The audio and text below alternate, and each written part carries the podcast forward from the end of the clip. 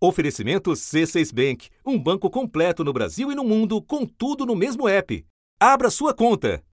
Eu quero agradecer a presença de todos vocês, da minha esposa. Acho que uma mulher é muito clara, são quase 20 anos juntos, dois filhos e uma vida inteira pautada pela ética. O autor da lição de moral e bons costumes é Pedro Guimarães, em evento do qual participou ainda como presidente da Caixa Econômica Federal, no dia seguinte ao de sua exposição sob luz bem diferente.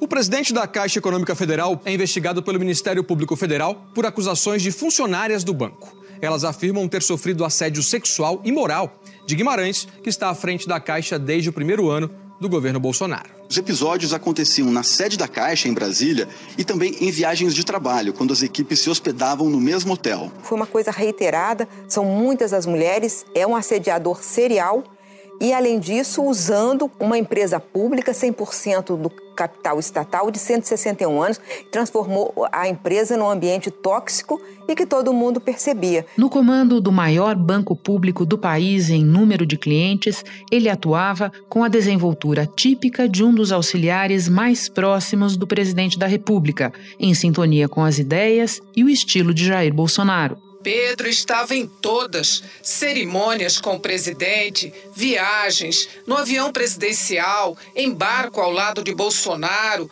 motociatas. Dividiu tela com Bolsonaro em pelo menos 13 lives. Pareciam unha e carne na imagem, no trato e na conversa. Gratidão, Pedrão. Cara inteligente, cara inteligente.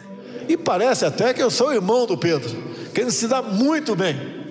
Mas não bastasse a gravidade do caso, no meio do caminho tem uma eleição, na qual o incumbente enfrenta uma dificuldade em especial. 53% dos eleitores brasileiros são mulheres. Não à toa os votos femininos são tão disputados nessa corrida eleitoral. Esse caso vai ser, de fato, relacionado diretamente ao presidente e se soma a todas as suas declarações misóginas, machistas, uh, e truculentas que fazem com que ele tenha hoje mais de 60% da rejeição das mulheres. E isso acabou decidindo a questão. E quase 20 horas depois da eclosão de mais esse escândalo, ele pediu demissão. Uma concessão de Bolsonaro para que o aliado não fosse demitido. No início da noite, a demissão a pedido e a nomeação de Daniela Marques Consentino para o cargo de presidente da Caixa Econômica Federal saíram em edição extra do Diário Oficial. Da redação do G1, eu sou Renata Loprete e o assunto hoje são as denúncias de assédio sexual que derrubaram o presidente da Caixa duas convidadas neste episódio. A repórter da TV Globo, Heloísa Torres, que conversou com vítimas e testemunhas do que se passava no banco.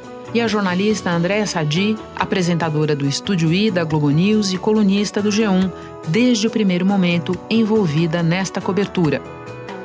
Quinta-feira, 30 de junho. Elo, antes de mais nada, obrigada. A tua voz é essencial neste episódio, porque as vozes das mulheres que você ouviu, nós precisamos proteger.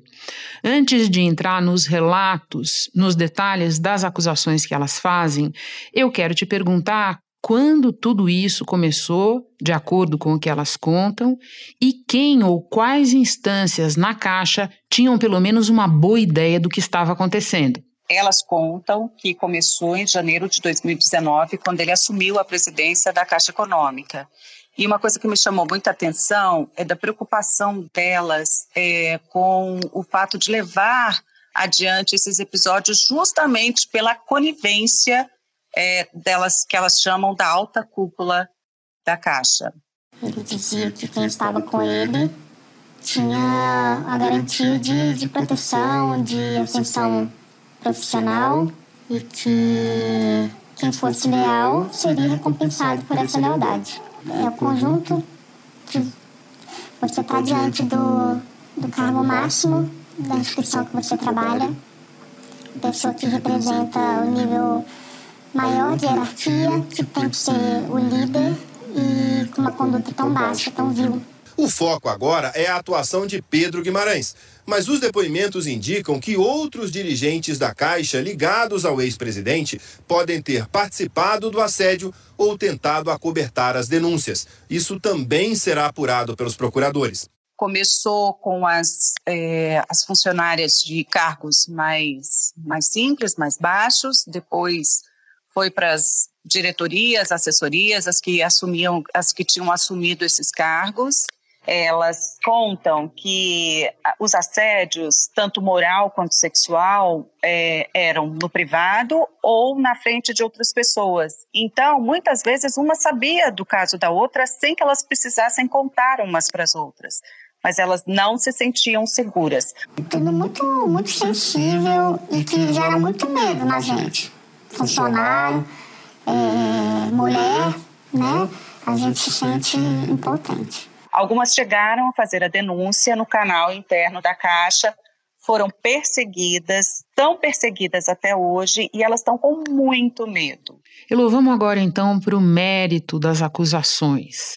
Descreve para nós o que você ouviu, que tipo de assédio elas relatam e em que contexto isso acontecia. Olha, elas relatam o seguinte, que era como se fosse um tom de brincadeira, mas que elas sabiam exatamente que tinha uma intenção por trás daquilo, é, apesar do, do tom que ele queria passar, que o presidente da Caixa queria passar. Porque é uma conduta que se repete, que se repete, que se repete.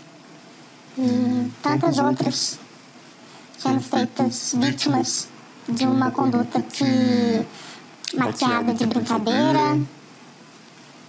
E que não é. Enquanto mulher, a gente sabe. quando tem uma, uma segunda intenção. num toque, numa forma de abraçar, numa forma de encostar. Os assédios, tanto moral quanto sexual, eram principalmente é, nas viagens que elas faziam que as equipes faziam para promoção dos programas da Caixa Econômica, mas que também aconteciam na sede da Caixa aqui em Brasília. É, eram palavras, gestos, é, gravações de vídeo, fotografias.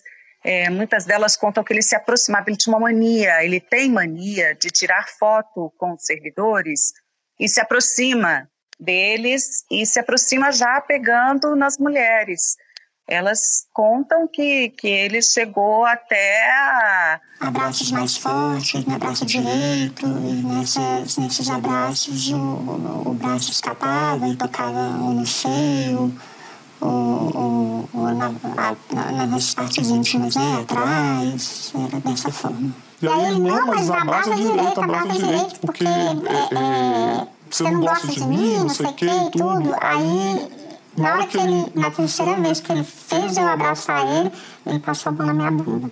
Então, no momento de confraternização, é, ele me entregou alguns objetos e quando ele foi tentar colocar no meu bolso, minha mão estava ocupada. Quando ele tentou colocar no meu bolso da frente, que meu bolso da frente era um bolso falso, ele colocou no bolso atrás. Ele enfiou já, tentando já palpar minha bunda. E falou com esses termos: eu vou botar na frente. Que ele apalpava, é, que ele passava a mão nos seios, é, na, nas nádegas, que era uma coisa assim, assintosa mesmo, e, e muitas vezes na frente, inclusive, de outras pessoas. Foi mais de uma ocasião, uma delas, é, ele tem por hábito chamar um grupo de empregados para jantar com ele e ele paga vinho para esses empregados e não me senti confortável, mas ao mesmo tempo não me senti na condição de, de me negar a aceitar uma taça de vinho. Em uma das viagens que eu estive presente, ele me chamou para ir para a sauna e na hora, muito constrangida, surpreendida com a pergunta dele, falei: Não, presidente, não gosto de sauna. E aí ele me chamou para ir para a piscina. Aí eu falei: Não, presidente, eu estou trabalhando. Naquele momento eu fiquei tão é, nervosa que eu falei, gente, eu falei não pro presidente. Então, mais de uma contou esse fato. É, geralmente eles se hospedavam no mesmo hotel, as equipes se hospedavam no mesmo hotel e ele tinha mania de pedir é, para levar carregador de celular, um remédio, uma planilha que ele precisava ver naquele momento.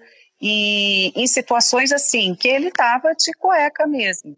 É, e recebia as moças, as servidoras de carreira, as moças não, as servidoras de carreira, estavam acompanhando, trabalhando com ele naquela viagem, dessa maneira insinuando para que elas entrassem no quarto, para que é, estendessem o expediente, enfim, era o que elas, o que elas sentiam. E quando eu cheguei para entregar, ele deu um passo para trás para me convidando para entrar no quarto. E eu me senti muito invadida, muito desrespeitada, como mulher e como alguém que estava ali para fazer um trabalho. Já tinha achado que não era apropriado ele me chamar para ir ao quarto dele tão tarde e ainda mais me receber daquela forma. Me senti, me senti humilhada. Falando que das próximas escalas, que, que a gente faria ah, uma outra escala, ah, numa praia, faria uma festa, que seria muito legal e que ninguém seria de ninguém e que outros altos executivos também participariam dessa escala. Que uma das denunciantes também fala, ela cita, né, o vice-presidente da Caixa, diz o seguinte, de informações que a gente tem, de que outros movimentos nessas viagens de trabalho que envolveriam também o vice-presidente da Caixa. E outra coisa que me chamou muita atenção, Renata, elas contam que nessas viagens ele forçava a barra para que a equipe fosse jantar junto. É, e nessa coisa de jantar junto, é, ele sempre humilhava as mulheres e falava coisas, é, falava coisas baixas mesmo, e insinuava programas, inclusive, programas com mais de uma, e elas muito envergonhadas e assim, sem saber como reagir a uma situação daquelas. Elô, você lembrou para nós que elas tentaram acessar órgãos internos da Caixa, fazer as denúncias, mas que o sistema não funcionou. Pelo contrário, que elas foram perseguidas. Pode nos contar o que aconteceu com elas? Olha, as que fizeram a denúncia, todas foram trocadas de cargo. Todas saíram das áreas que estiveram e foram para outras áreas e passaram a ser ignoradas por várias pessoas ligadas à presidência da Caixa Econômica. Algumas dessas mulheres que conversaram com a nossa equipe disseram que cansaram de tentar fazer denúncias ali pelo canal de denúncias da própria Caixa. E também relataram que souberam de casos em que tentaram levar adiante, mas que algumas vítimas sofreram até retaliações. Eu cheguei a comentar com um dirigente o que tinha acontecido. E no momento ninguém. É o acolhimento é muito difícil porque a gente percebe que, que o assédio moral também ele é muito intenso. E, e, e como eu vi vários casos, acho que talvez até pior que o meu, ninguém deu valor para o meu sentimento naquela hora, sabe? As que não fizeram a denúncia, mas que chegaram a procurar e que de alguma maneira a cúpula ficou sabendo que elas tinham interesse em levar o caso adiante, elas também foram transferidas de área para áreas que não tinham nada a ver com a carreira delas. Isso é outra coisa que também me chamou muita atenção. Elô, mais uma vez obrigada. Nós sabemos que você está apurando desde a hora 1 um deste caso. Bom trabalho e bom descanso também. Obrigada, Renata. Um beijo. Me espera um instante que eu já volto para conversar com a Andréa Sadi. Com o C6 Bank, você está no topo da experiência que um banco pode te oferecer você tem tudo para sua vida financeira no mesmo app, no Brasil e no mundo todo. A primeira conta global do país e atendimento personalizado, além de uma plataforma de investimentos em real e dólar com produtos exclusivos oferecidos pelo C6 em parceria com o JP Morgan Asset Management. Quer aproveitar hoje o que os outros bancos só vão oferecer amanhã? Conheça o C6 Bank. Tá esperando o quê? C6 Bank. Andréia, a Heloísa Torres acabou de nos fazer um relato sobre o que ela ouviu das vítimas do Pedro Guimarães, sobre o alcance da situação que vinha se desenrolando na Caixa. Com você, eu quero começar me detendo um pouco na figura dele. Pode explicar para nós que tipo de relação ele tinha com o presidente Bolsonaro? Renata, o Pedro Guimarães ele chegou ao governo Bolsonaro pelas mãos do Paulo Guedes, ainda no governo de transição, ali no final de 2018. O Paulo Guedes estava montando, decidindo quem ia para qual cargo, e o Pedro Guimarães estava é, esperando a sua vez para ser indicado para alguma coisa, mas o Paulo Guedes gosta de lembrar que ninguém estava definido, estava prometido para um cargo. E o Pedro Guimarães entendeu isso muito rápido ali no governo de transição. Então, o que ele fez? Ele apresentou um plano ousado, como o Paulo Guedes sempre gostou de chamar nos bastidores, para a Caixa Econômica Federal. E o Paulo Guedes gostou, e faltando umas três, duas semanas para o governo começar, ele decidiu que ia ser o, o, Pedro, o presidente da Caixa. Guimarães é PhD em Economia pela Universidade de Rochester, em Nova York. Passou por diversas instituições do mercado financeiro, como o Banco Bozano Simonsen, BTG Pactual e atualmente é sócio-diretor do Banco Brasil Plural. Então, ele chega pela mão do Paulo Guedes, mas nesse momento em que ele começa a, a gerir ali a, a, o banco, ele também vai se descolando do ministro da Economia, porque ele vai se aproximando do presidente Bolsonaro e ganhando acesso direto. Eu gostava do presidente muito antes dele ter chance. E no mercado financeiro, eu devia ser o único apoiador dele, lá em 2017. Então, eu gosto do presidente, acredito no presidente. E o, o, o, a confiança que ele e o ministro Paulo Guedes me deram para liderar a Caixa é uma coisa que é um sonho. Ele é o principal assistente de palco nas lives do, do Bolsonaro, né? Ele era o assistente de palco predileto, porque ele realmente é, gosta muito do Bolsonaro. Pedro Guimarães sempre gostou de exibir essa intimidade e atitudes polêmicas. No fim do ano passado, num evento em São Paulo, ordenou que funcionários fizessem flexões de braço. Sim não foi porque o Paulo Guedes não queria mais, foi porque o Pedro Guimarães entendeu que ele, na verdade, estava ocupando um cargo que tinha uma vitrine política, né? Tem muita, tinha muita capilaridade, como ele chamava no bastidor também, e o presidente Bolsonaro gostou daquilo, começou a chamar ele de Pedrão da Caixa. Aliás, Renata, isso é, é importante da gente colocar, ele é cheio dos apelidos, né? Porque ele veio do mercado financeiro, é, já tinha um apelido lá, que era o Pedro Maluco, por causa desse histórico de agressão dele, também de, de abuso no, no Santander, onde ele trabalhava. Quando ele chega no governo, na transição, eles já sabiam disso, mas mesmo assim, isso não foi suficiente para tirá-lo da caixa, pelo contrário. E o Bolsonaro gostou e ele virou o Pedrão da Caixa. Então, o Pedro Guimarães parou de responder para o Paulo Guedes e passou a ser um assessor direto do presidente da República, ou, como muitos gostam de dizer, um fã. Ele se deslumbrou né, com essa proximidade com o presidente da República. O que significava também viajar muito com ele e ser presença assídua nas lives, certo? Certo, perfeito. Nessas viagens, inclusive, é, isso causava muita ciumeira entre ministros do governo, porque tem essa estrutura palaciana, né, essa disputa palaciana, quem vai, quem vai ser convocado, quem está na lista da viagem, e o Pedro Guimarães geralmente estava. Ele é, seguiu à risca esse script de não só faço parte do governo, como eu visto a camisa, e eu não estou falando de, da camisa da Caixa, nem do crachá da Caixa, mas sim dessa, desse bolsonarismo, porque ele tinha ambições políticas, Renata, ele tinha projetos eleitorais,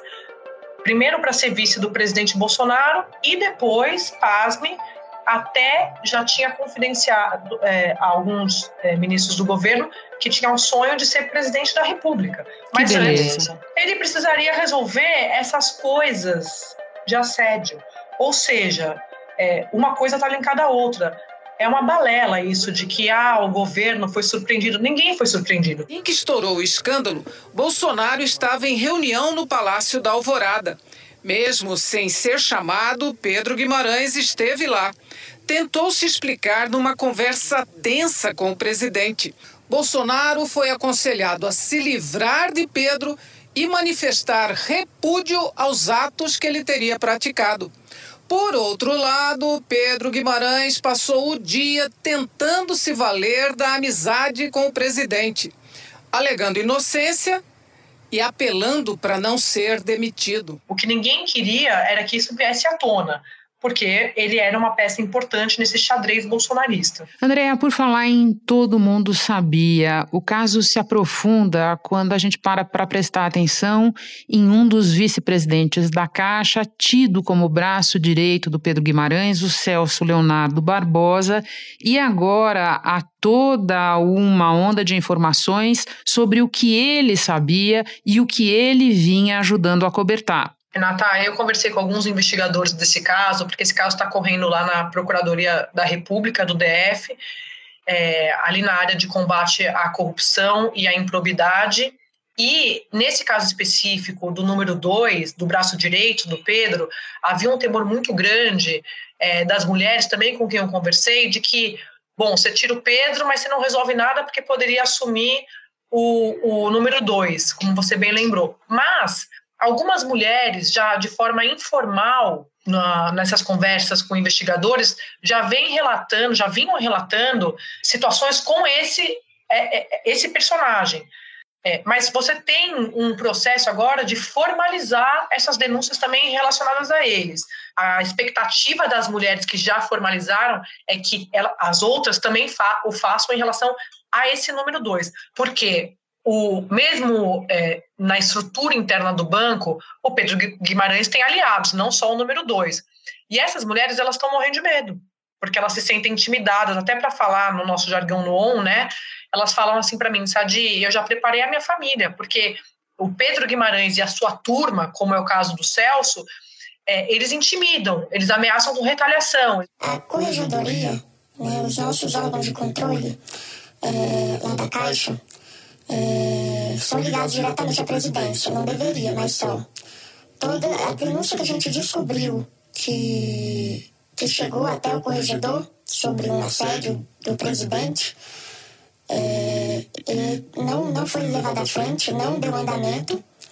E nós teríamos só mais um caso. Chegou também a, a, a mão do presidente, a empregada que tinha sido acusada, que tinha sido. que, que tinha denunciado. Eu resolvi falar porque eu fui estimada pelo Ministério Público e me senti confortada a partir do momento que eles me falaram que outras mulheres haviam já feito seu depoimento, que eu não era a única. Se fosse só eu, eu não gravei, eu não filmei, né? Ele tira o celular da gente, ele ameaça a gente o tempo todo, ele grita.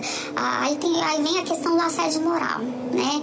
Quem trabalha com ele é, no dia a dia é normal, ele grita com a gente, ele humilha a gente, ele ameaça tirar a função. A minha visão é de que os investigadores, junto com as primeiras mulheres que denunciaram, elas estão hoje numa força-tarefa para engrossar essas denúncias de todo mundo que participou. Sim, e a Elo nos dizia que as poucas que se manifestaram dentro da estrutura da própria Caixa sofreram retaliações, foram transferidas, perderam posições e tudo mais.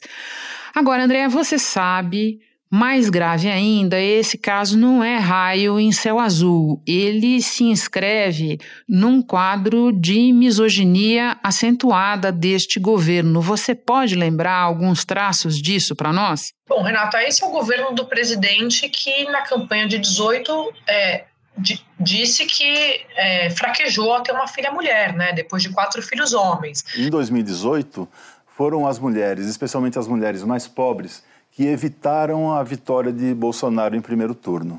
E agora a gente tem metade das mulheres votando em Lula e o principal fator é o antibolsonarismo provocado ah, principalmente pela, pelo discurso que inclui eh, elementos como o machismo, como uma certa truculência e especialmente o discurso armamentista. É, você tem é, o que ele fez com a deputada federal Maria do Rosário, dizendo que ela não merecia ser estuprada. Tudo, tudo bem que é como deputado federal você está perguntando sobre a gestão da presidência, mas o deputado não deixa de ser quem ele é quando ele assume, pelo contrário, né? Eu acho, Renata, que o Bolsonaro ele acaba avalizando, ele dá o, o a carta branca para que outros ministros, assessores, isso a base bolsonarista, aí também falando é, do Congresso, para que eles tenham esse comportamento misógino e, de fato, eles reforcem essa cultura de que a, a mulher é, é uma figura de segunda categoria, né?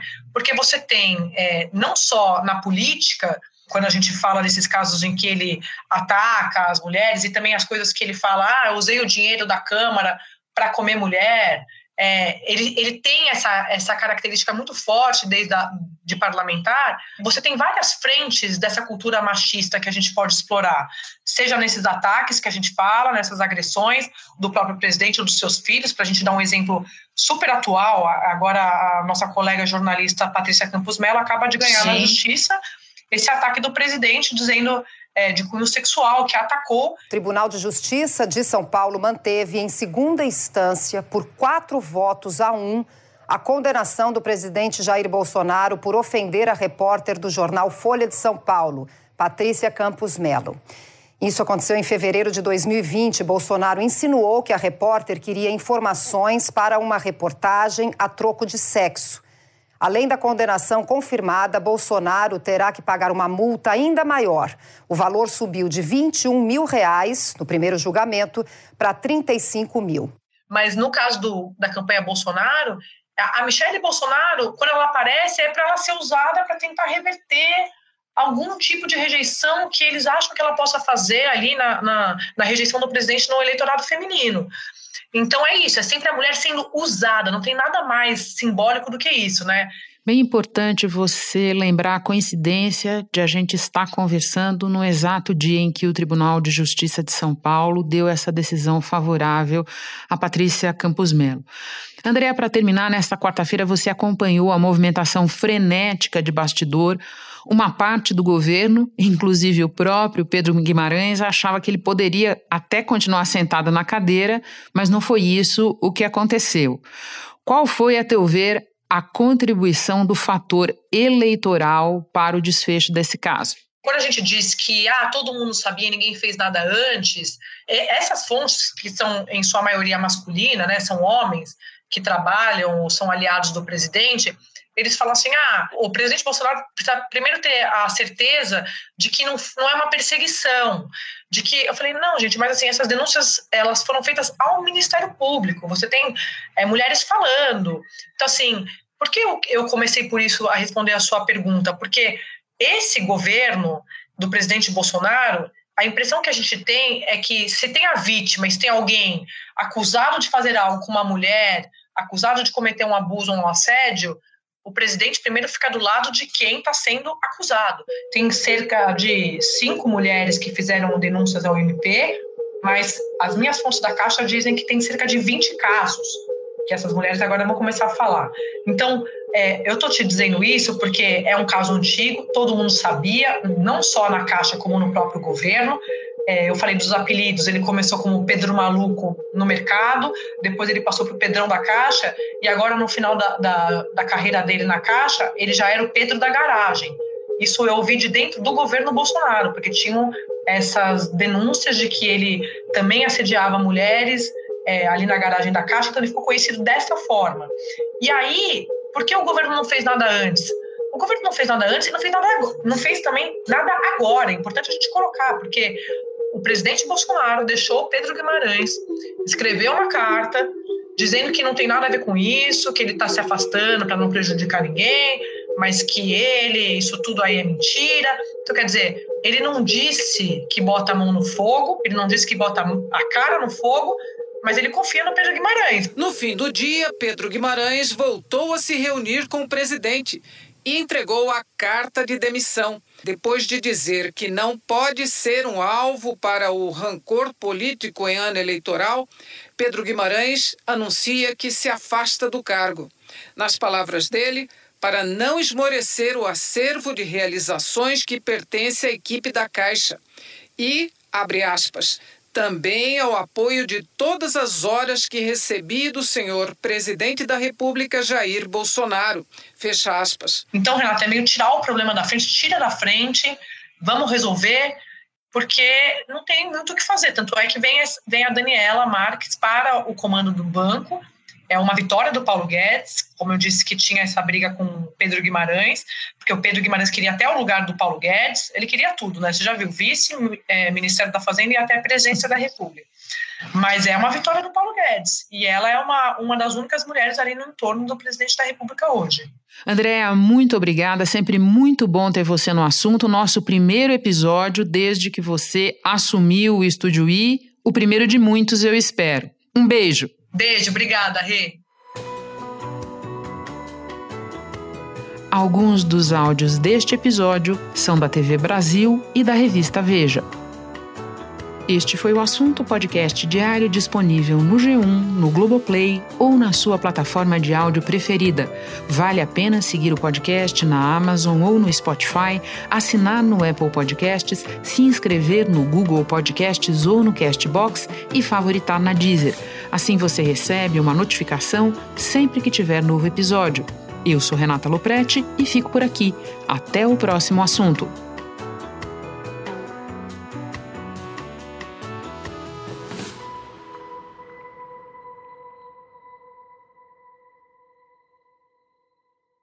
Você no topo da experiência financeira que um banco pode oferecer.